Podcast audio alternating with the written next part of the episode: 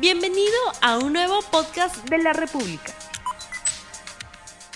Bienvenidos a 3D, el programa de comentario político de RTV con Mirko Lauer, Fernando Rospigliosi y conmigo Augusto Álvarez. El tema de hoy es el tema de Tía María. Ha empezado el día de hoy un paro uh, indefinido en la, provincia de Islay y como consecuencia del permiso que le dio uh, el gobierno a Sauder para construir la, la, instalación minera con la condición de que no se empiece en realidad a construir hasta que no esté eh, la, situación social mmm, generando un consenso que permita llevar a cabo esto con mucho más fluidez. Este paro dicen que es indefinido y vamos a ver qué es lo que ocurre. ¿Cómo ve la cosa? Bueno, la veo indefinida para comenzar, ¿no es cierto? Más, que, más que ver la cosa, eh, la cosa a mí me produce algunas preguntas. Una de ellas es, ¿cuánto va a durar? Es El decir, el paro, no solo el paro, todo el lío. ¿Cuánto va a durar? ¿Cuánto puede durar? Porque el paro puede terminar y por agotamiento de los participantes y el lío seguir, ¿no es cierto? ¿Y el lío cuál es? El lío es eh, una situación de confrontación, eh, no solo en las calles con el paro, sino en las declaraciones de las autoridades de toda Arequipa, la posibilidad, que hasta ahora no me parece tan probable, pero sí posible, de que otros gobiernos regionales tomen el mismo camino. En otras palabras, eh, lo que puede pasar es que se encienda la pradera y que el gobierno central tenga un tipo de problema arequipeño además eh, y que al final no pueda controlar. Vamos a ponerlo de otra manera. Tía María no es sino uno de los, de los casos Sin medio conflictivos en la minería o en la región. Y si se ve que este, este conflicto que ya está atrayendo a congresistas de Lima y a otras personas a tratar de calentarse con, con las llamas de, de, Arequipa, ¿no es cierto?, va a atraer a mucha más gente. ¿Qué significa eso para el Estado? Y termino con una pregunta más. ¿Hay un tabique entre la política nacional y la política de Lima y lo que está pasando en el sur? ¿O se van a encontrar más temprano que tarde? Yo sé que no he contestado nada, pero las preguntas están buenas. Es correcto. Ahora, eh, el gobierno ha dado un permiso, un permiso bamba, ¿no? Porque es un permiso, pero no es un permiso, es un permiso formal, pero ha obligado a la empresa a comprometerse a no empezar eh, la construcción hasta que, como dice Augusto, haya consenso, pero consenso no va a haber nunca, eh, porque siempre hay una minoría activa que está dispuesta a salir a, a, hacer lo que están haciendo ahora, a hacer paro. Paro en realidad no es un paro, es un bloqueo. Paro no, no, es que la gente deja de trabajar, lo que hacen es salir a bloquear eh, las carreteras. Son pocos, creo yo, pero son, son los que están ahí eh, haciendo movilización y van los congresistas y hacen bulla. Como dice Mirko, eso no sé hasta cuándo durará, vienen fiestas patrias, en fin, pero ellos quieren sacar provecho político del asunto. Ahora, ¿hasta cuándo se va a mantener esta situación? Mm. Es eh, realmente muy difícil saberlo porque, como digo, nunca va a haber eh, 100% de la gente a favor. Pero, pero, pero, pero, pero sí hay una respuesta concreta a tu pregunta. La vez pasada la situación fue muy parecida, hace nueve años, y la situación se mantuvo hasta que el gobierno retrocedió y la empresa también y simplemente se suspendió. Y lo mismo ocurrió hace cuatro años. Y lo mismo en el 2015. Entonces, ¿es ese un desenlace que podemos esperar? ¿Una tercera derrota del Estado central? Bueno, y de sin, duda, yo creo que ahora va a ser eso, ¿no? No van a empezar hasta que no, no todos estén de acuerdo. Y como no, no, todos van a estar de acuerdo, no van a empezar. O sea, esto es eh, simplemente postergar el asunto hasta quién sabe Ahora, cuándo, gente ¿no? que tiene estrategas, eh, asesores, especialistas, ¿cómo se meten en una cosa así sin reales posibilidades de ganar? ¿Quién es? ¿Sauder? Sauder. No, lo que necesitaba Sauder era el permiso para que no vence el estudio de impacto ambiental. Si el estudio de impacto ambiental vencía, nunca más lo iban a poder hacer. porque en las condiciones que ya se han generado después de, Claro. de esas dos protestas con muertos y heridos, ya es imposible que hagan otro estudio de impacto ambiental. O sea que en esa línea es posible que este sea un caso donde todos ganan, en verdad. Y no sea eso tan claro, pero la empresa tenía una fecha límite que era el primero de, agosto, que en que si es que no se realizaba, no le daban el permiso, el estudio caducaba. Y en ese caso tenías que hacer otro estudio de impacto ambiental y ahí es échale cinco años. Para la empresa, esta es una situación en la cual puede decirle a sus inversionistas en la bolsa de Nueva York, donde esté, el permiso sigue estando en mis manos, discrecional. Yo voy a decir cuándo arranco, cuando estén las condiciones. Pero el permiso, todo lo que he invertido en este asunto durante los últimos 4, 5, 10 años, no se ha ido al agua, sigue estando ahí. Para la empresa entonces es una situación en la cual sigue adelante. Para el gobierno este permiso a medias es una buena situación porque dice yo sigo teniendo un compromiso con la inversión privada, pero también Pero con el diálogo social Pero una derrota frente al pueblo de Arequipa. aguanta.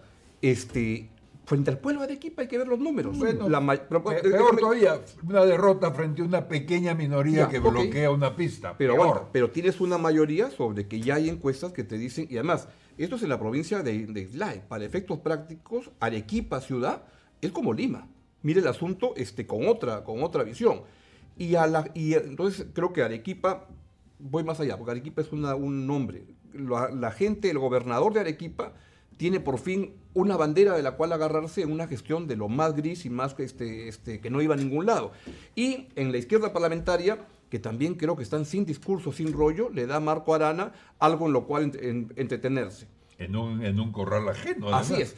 Pero así las cosas, lo que están es en una situación en la cual todos van a seguir con el tema de tía María, pero nadie va a avanzar más y todos van a seguir ganando. La empresa sigue adelante y se hará en su momento. El gobierno no está dando señales de que esté en contra de la inversión privada, al contrario, pero también con una conciencia social. La gente izquierda tiene por fin algo de lo cual hablar que no sea este que no sea no sé qué cosa, porque tampoco no, no entiendo, cuando veo la reforma política, la, la izquierda dónde está, no sé en qué anda, o sea, lo veo cada vez más perdido, que acá tienen por fin un tema del cual agarrarse, todos ganan, Bueno, Esto es yo, como yo- John Pean. yo había oído en estos casos hablar de que es una situación sin vencedores ni vencidos. Pero en tu caso, todos vencedores. todos ganan. O todos pierden, digamos, todos pierden. Por ¿quién La pierde empresa- no, digo, también se puede ver desde el otro lado. La empresa porque no desarrolla eh, Su su, proyecto. Pero no retrocede. El gobierno porque queda a media agua, no, no Queda bien con todos. pero no, no, no queda bien con la gente que está. Pero es que eh, toma pues, mayorías y minorías, hay una, hay una mayoría que está a favor, hay una minoría que está en contra. No, que no. Y decidir. Arequipa queda como una especie de, de lejano oeste donde manda la ultra. Claro, pero una, una cosa eh, curiosa, están ahí los congresistas del Frente Amplio con Marco Arana. ¿Y dónde están los congresistas que apoyan? ¿Por qué Ah. solamente esta gente hace política? O sea, el, el ministro ha dicho una tontería, hay que despolitizar. No, esto es, una- es un asunto político y tiene que haber una intervención política Ahora, contraria. Están ahí también como, el, permiso del gobierno, a medias, ¿sabes? Porque ahora lo vi marchando a Arana, con Rosas, todo eso, ¿no? Como van así, así del, del- del brazo. Les preguntaron, ¿se quedan hasta toda la vuelta indefinida? No, tenemos que rezarnos hoy día porque tenemos cosas que hacer en el Parlamento. No, Claro. claro. Al único que, que- tocar. que dejamos es a Justiniano Pasa, que ya lo dejamos acá este varado hasta que, hasta que ya, ya le avisaremos cómo tiene que regresar. Pero sí, ¿por pues. qué no hay gente del otro lado que hace lo mismo, pero en sentido contrario? ¿Por qué no hay gente que va a explicar, a ver, yo estoy de acuerdo con, con la mina por A, B, C razones? ¿Por qué Bueno, siempre solamente están ellos y nadie les discute en el terreno? No, no desde Lima, sino es en más fácil protestar por el no que por el sí, ¿no? Bueno, yo creo que es una cobardía política, digamos, ¿no? O sea, tienen miedo de perder unos votos con la gente que esté en contra. ¿Quiénes, pero- quiénes crees que deberían ir entonces? Bueno, o la no Echea, Pedro la Echea, los que este, sean, no los sé que se hayan podrían ir a manifestado, favor del asunto. Los que se hayan manifestado a Nadie, favor pues todos, del- todos han hablado, han balbuceado. Cuando he escuchado a la bancada semioficialista, repiten esta cosa de decir, no, es que, hay que, que no hay que dar el permiso todavía, pero también hay que seguir con la inversión. Entonces tú no entiendes qué cosa dice la No, señora yo he visto un artículo de. Úrsula Letón en las redes, en el ¿Y es a Montonero, favor? me parece que está a favor. Bueno, las personas que están a favor. Pero el fujimorismo, no, vea, pero ella está a favor, pero el que re- la que recibe en la Plaza Bolívar a, a- a- a Elmer Cáceres es Karina Beteta. Entonces el fujimorismo también anda dando vueltas que no sabe qué, qué, qué No, posición y tener. además, este tema de quién te recibe es importante. Si tú vas a ir a la zona de Islay o al valle del río Tambo, eh, como partidario a favor de la mina, no te va a ir muy bien. Claro, Entonces, pues. una vez que el territorio es Bueno, pero si Augusto dice que son más los que están a favor. Pero los que reclaman en contra siempre que son No, capaces de organizarse más que los beneficios. Ah, bueno. Y si no vas a estas zonas, Islay y Tambo, no has ido a ninguna parte. Entonces, claro, ¿qué haces metiéndote ahí? Eso también es razonable. Que se Ir a la pues. ciudad de Arequipa para apoyar desde cierta distancia tampoco es. Y además, para, o sea, si lo, que, lo más probable es que no ocurra ahí dentro de los siguientes 3, 4 meses, optimistamente, nada.